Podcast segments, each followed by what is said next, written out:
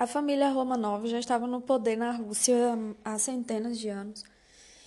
E naquele momento em que a Revolução Russa se iniciou, quem governava era o czar Nicolau II.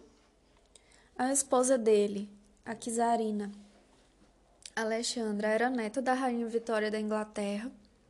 E essas famílias tinham laços. Laços de parentesco, a família imperial russa com a família inglesa. É, Nicolau e Alexandra tinham quatro filhas que costumavam assinar as cartas com as iniciais delas, que formariam a palavra ótima: Olga, Tatiana, Maria e Anastácia. E o herdeiro do trono era o Alexei. Alexei tinha uma doença chamada hemofilia, que o sangue não tem um fator de coagulação.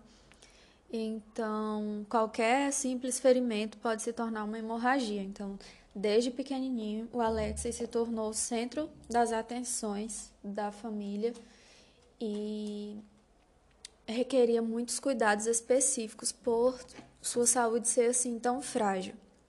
A Kizarina, por sua vez, é, tinha períodos de dor e ela usava códigos numéricos. Por exemplo, ah, dor hoje está grau 2, grau 3. E de acordo com a gravidade, as princesas sabiam que não podiam nem incomodar a mãe. Essas palavras kizar e kizarina, né? Kizar vem do, da palavra César em alemão, Kaiser. Os romanos usavam César e na Rússia, Kizar, quer dizer imperador. A família Romanov é, foi retirada do poder durante o processo de Revolução Russa e foram executados. Algum tempo depois, eles foram é, considerados uma espécie de santos da Igreja Ortodoxa, chamados Mártires da Paixão, e é possível encontrar várias fotos deles na internet.